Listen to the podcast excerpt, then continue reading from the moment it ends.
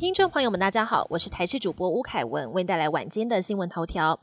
何库金新任董座林千浩才刚上任两周，二号凌晨经传过世，疑似是因为猛暴性肝炎发作不治。其实，猛暴性肝炎正式的医学名称是急性肝衰竭，因为肝细胞突然大量死亡，造成排毒、代谢、制造等功能下降，甚至完全丧失。如果没有适时治疗，有高达八成的致死率。医师也提醒，黄疸是最初的病征，一旦发现就需要立刻就医。桃园市青少棒代表队日前代表台湾出赛小马联盟亚太区棒球赛，在总冠军赛以七比一击败日本队，但日本队两度提出桃园市队球棒不符规定，最后大会主席甚至还取消我国代表队冠军资格，让球员们相当的错愕。对此，总教练表示，球棒在赛前都经过大会认证，不明白为什么最后会突然不符规定。目前已经向美国小马联盟总部提出申诉。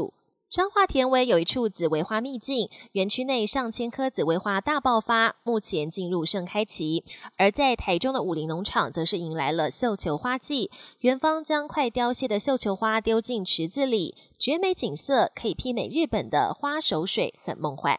国际焦点：马斯克入主推特又出新招，这一次将限制不同用户每天可阅读的推文数量。马斯克一号推文表示，为了阻止极端程度的数据抓取和系统操纵，也为了让用户放下手机出去走走。他说，经过验证的账户每天可以阅读一万则推文，未经验证账户则是一千则，而全新未验证账户则是五百则。验证指的就是付费取得蓝勾勾资格。新规定一出，也再度引发正反讨论。日本低高峰富士山山梨县登山道一号开放入山，为了祈求安全，为在富士山山腰的神社举行了盛大的祭神仪式。开山首日也涌入了大批登山客，相当热闹。此外，今年也是富士山成为世界遗产第十个年头，疫情松绑，加上边境解封，不少海内外游客造访，但也衍生不少乱象。疫情后，跨国旅游复苏，但长途航班的时差问题让许多人望之却步。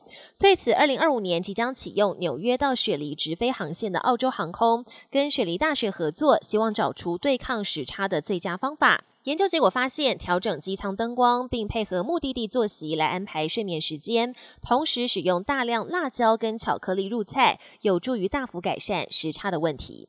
本节新闻由台视新闻制作，感谢您的收听。更多内容请锁定台视各节新闻与台视新闻 YouTube 频道。